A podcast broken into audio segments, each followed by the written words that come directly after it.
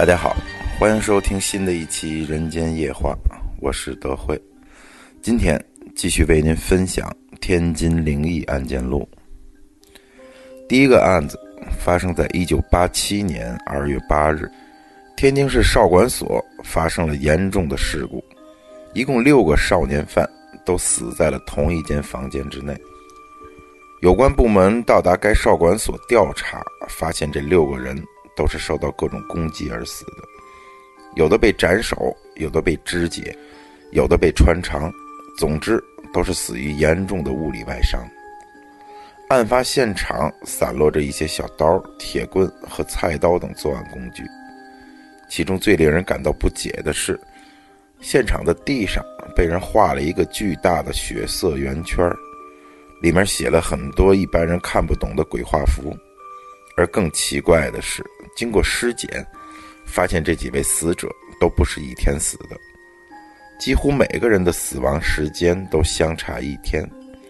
而查看这六名死者的身份后，发现他们都是最最严重的刑事犯罪分子，年龄从十三岁到十六岁不等，其中罪行最轻的杀过一个人。抢劫过十七次，还强奸过女同学。罪行最重的一个是团伙头目，有二十多个手下，曾经入室抢劫杀人，把一家六口全部杀死。发现尸体的房间并不是通常用于关押犯人的地方，而是一个废弃的仓库。因为那一个月正好是普法月，有关部门当时正在进行严打。所以抓获了一大批青少年犯罪分子，导致少管所人满为患，所以有些少年犯就被关进了临时的地点关押。据很多里面的工作人员回忆，大概一个星期前，有一个叫做邓启邦的管教开始挑选犯人，而且他专门挑选最残暴的犯人关在一起。当时一共找了七个人，谁都不清楚他为什么这么做。也没人敢问，因为他是所有管教的上级。而且可疑的是，他不允许任何人去查看这七个人的状况，连食物都是他亲自拿去的。结果一个星期之后，就发生了这种惨剧。而且，第七名少年犯神秘的消失了，他是如何从少管所大门出去的？没人知道，只是知道他叫做王禅一。十五岁，曾经多次入室杀人，经确认的就有五次。除此之外，很可能还犯下过其他的杀人罪行。此人残暴狡猾，既能打架又有领导能力。有关人员迅速调查邓启邦的住所，结果到了他家，发现王禅一躺在床上已经昏迷。而诡异的是，把他从床上抬起来的时候，发现他的后背上。被挖下了一块肉，就在心脏的位置，而且这个位置还被塞了一个白色的陶瓷罐子，没有流血，也没有感染。到了医院，把这个罐子拔出来之后，王禅一反而死了。邪门的是，罐子里竟然有一只红色的大蜈蚣，一开始是活的，过了三分钟也死了。管教邓启邦则不知去向。警方在他家里搜查了很长时间，发现邓启邦家养了很多凶猛的剧毒昆虫，地上摆了很多陶罐。据昆虫学家鉴定，里面都是虎头蜂、漏斗网蜘蛛、蝎子这类的昆虫和一些节肢动物。此人被通缉至今，一直没有被找到。下一个案子发生在一九九九年三月二十六日。有一档天津电台的情感栏目，下午向警方发出求救，说是有一个中年男人，录完了全部口述之后就死在了录音棚。有关部门来到这个录音棚，果然看到一具尸体坐在录音室的椅子上面，没有任何异常。此人名叫谭毅，自称是个四十岁的破产富翁，现在已经身无分文，而且说自己马上就要死了。死之前要把这些年的全部经历告诉给公众。警方仔细听了他用一下午的时间录下的口述经历，在一九八零年的时候，那年他十九岁，独自到福建的武夷山去学习算命卜卦。当时拜了很多师傅学习，但始终觉得没有什么进展，非常灰心，便开始一个人去深山里闲逛。结果发现了一个很老的寺庙，里面供奉着五个小女孩的石头雕像，寺庙里还有一个姑娘在里面生活。他试着跟那姑娘交谈，发现完全听不懂她说的语言，大概是客家话，无奈只能用写字的方式来交流。可奇怪的是，只过了一天时间，姑娘居然就可以和他用普通话交谈了。他说他的名字叫程八妹，和他母亲还有三个姐姐都生活在这里，其他人最近都出去了，就留他一个人看家。在聊天的过程中，谭毅发现这个程八妹不需要任何演算工具，就可以预言一些未来发生的事情。他非常好奇，而且慢慢开始喜欢上了这个程八妹，于是就带着她离开了福建，来到深圳。程八妹没有户口，没有身份证，但是她非常能干。那会儿刚开始有股票交易市场，他居然能准确地预测出股市涨跌，所以他们入市投资之后，很快成为巨富。接着开始投资各种其他生意，也是收获颇丰。可是好景不长，在程八妹生完孩子之后，谭毅就开始厌倦她了，要跟她分手。程八妹当然是不愿意，并且对谭毅说：“如果不要她了，他就必须回到山里面，到时候母亲和姐姐肯定要惩罚他，而且还要来找谭毅报复，所以无论如何也不能把他赶走。”谭毅并没有相信程八妹的话，坚持赶他走。当天晚上，程八妹和孩子就一起消失了。从那开始，奇怪的事情就开始发生了。谭毅发现，陆陆续续的有很多漂亮的女人来到他身边接近他，并向他示爱。第一个女人是广东佛山人，两人认识不长时间就开始同居，而不久之后，他的父母就突然暴毙而死，这女人也随之失踪了。之后他又投资失败，几乎倾家荡产。接着第二个女人出现了，四川人。也是长得很好看，一开始看着很善良，也很能干，对他的事业很有帮助，帮着他成功扭转了股市。但是这个女人和他在一起生活不久后，他的两个兄弟就病死了，之后这个女的也失踪了。接下来又是投资失败，再次破产。再后来，他回到天津，正式结婚，娶了一个本地人，然后生了个小孩儿。这时候又来了一个女的，黑龙江人，非常喜欢他，整天接近他，同样在事业上帮助他投资地产，又赚了很多钱。可是没过多久又出事儿了，他的原配妻子和孩子都突然死亡，地产也全部亏损。这时候他才意识到事情肯定不对了，于是开始着手调查这几个女子的身份来历。结果发现他们用的都是假身份，他百思不得其解。直到一年前在股市又遇到了一个女子，自称是江西人。这个女的年纪稍微大一些，四十岁左右。然后又是帮助他炒股票，而且也有很厉害的预测能力。他的资产又开始暴增，他很喜欢这个女的，就跟她求了婚。对方很是感动，接受了他的戒指。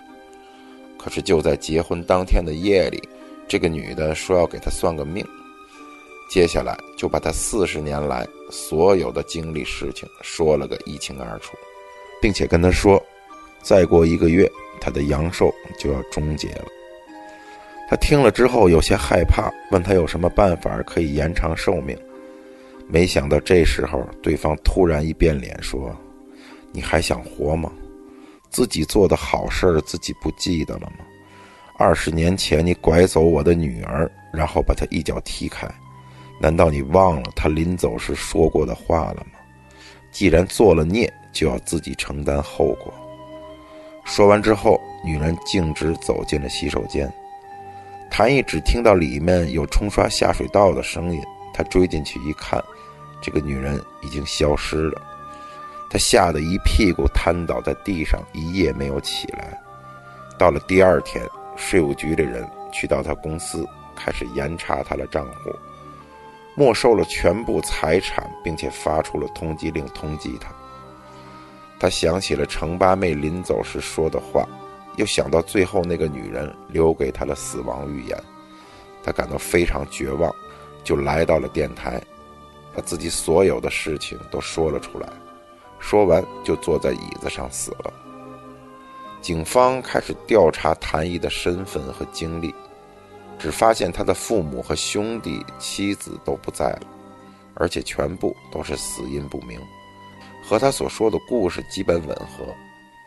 这其中还有一件事情非常奇怪：警方在他家里发现很多相册，相册上面经常会出现他和别的女人的合影。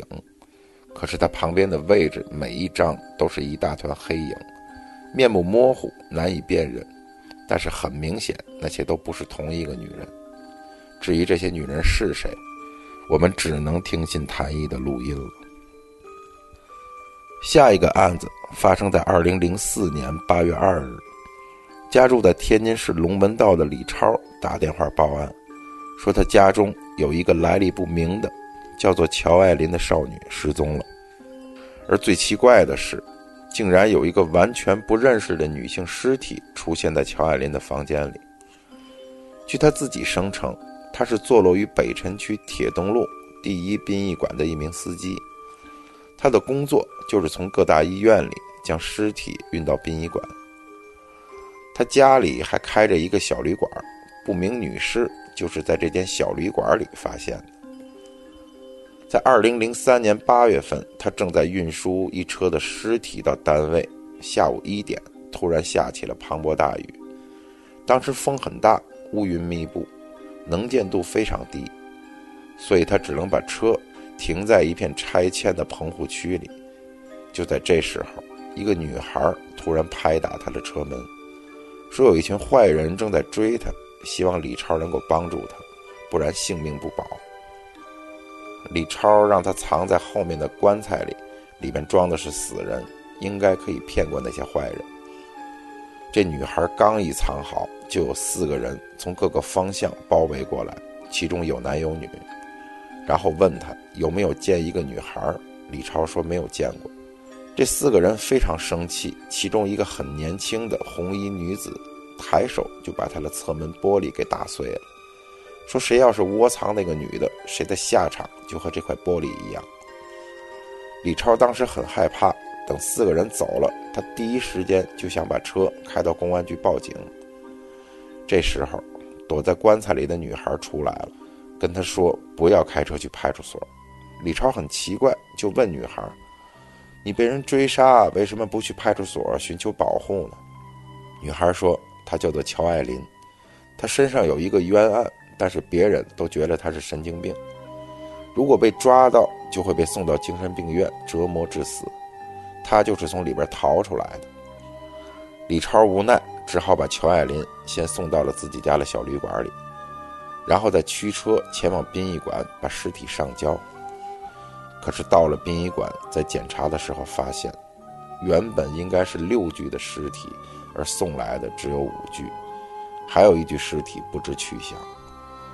李超当时也很奇怪，明明运了六具尸体，怎么会少了一具呢？而这具尸体最终也没有被找到。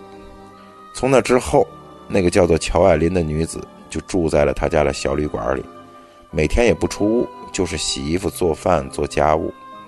而自那之后不久，突然又出现了一个女人，不停地接近李超，以恋爱为目的在追求他。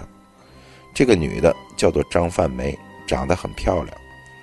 一开始他也很奇怪，自己从来没有女人缘，为什么突然会有人追求他呢？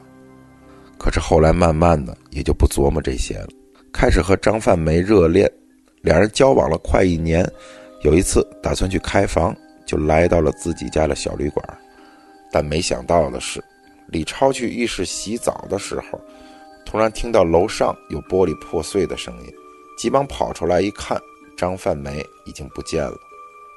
他四处查看了一下，走到乔爱林的房间门口，看到门是开着的，就走了进去，发现地上躺着一个从来不认识的女子，但是穿着的衣服却是乔爱林的。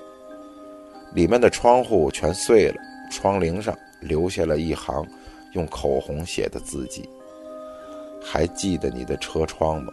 你的下场就和这玻璃一样。”李超看到后吓坏了，马上报了警。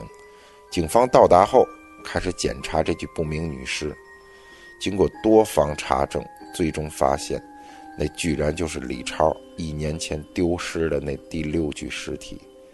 而那个所谓的张范梅的身份是假的，根本无处寻找。而更加诡异的是，那个叫乔爱林的人，经调查，此人早在一年前就已经死在精神病院里了。那当初李超包庇藏匿的又会是谁呢？最后一个案子说的是天津市河北区有一家叫做捷讯的快递公司，他们报案说之前总有一个住在真理道的女子给他们打电话，叫他们送包裹到河滨区马场道的一户人家。在那之后，会计点钱的时候，竟然发现有冥币夹在钱里面。老板宋双奎非常生气，开始严查，结果发现就是负责和平区的几个快递员收上来的。本来没打算要报警，但是一连五天都发生了类似的情况。快递员把包裹从真理道送到马场道，当时收到了确实是真钱，可拿回来之后就变成了冥币，而且每次取货时，那个女的都把头部裹得很严。而收货的男人每次也只是把门开一道缝隙，总之没人见过这两个人的真面目。到了第六天，那个住在真理道的女子又打来电话，要他们公司去送包裹。宋双奎要快递员取完货之后，先拿回公司，要看看他到底每天都在送什么东西。拿回来一看，盒子上面写的是工艺品，打开发现。里面是一个玻璃罐子，罐子里居然装着一根手指。宋双奎大吃一惊，赶紧报了警。警方分成两路搜查这两个地方，一路来到了真理道那个女子的家中搜查。警方敲门无人应答，破门而入之后，所有人都惊呆了。他们发现浴室的浴缸里有一具已经被肢解了的女性尸体。旁边还有一个制作有机玻璃模型的样式，地上散落着女人的衣服和手套。法医经过鉴定，确认这个女子已经死了一个星期了。后来经过调查得知，这个女人名字叫做魏慧云。接下来咱们再说另一路人马，到了马场道去找那个收货的男子。进屋之后，发现里边有一个男性尸体躺在地上。屋子里摆满了玻璃罐子，而这具尸体已经出现尸斑，证明至少也死了一个星期了。经调查，这个男的叫做周阳，而最为诡异的是，警方查看男的遗留在现场的手机，发现魏慧云曾经给他发过短信，短信的内容是：“快来救我。”男的则回复女的：“对不起，我刚刚也死了，你来我家吧。”我家安全，可以保护你。而在接下来调查周阳的屋子时，发现房间里有很多肉块和残肢，都是魏慧云的。而且屋子里还发现了周阳和魏慧云的合影照片，说明他们确实之前就认识，并且关系密切。可是这两个人都死了一个星期了，那是谁发出的邮包？又是谁接收的邮件呢？此案没有任何线索。就此完结。好了，今天的故事就给您讲到这儿。在这儿还是要给大家播报一下进入咱们听友群的方式。有兴趣进咱们听友群一起交流的朋友，可以加我的微信，微信号是 a r t y 一五六四一五一。哎，我拉您进群。那咱们下期人间夜话再见。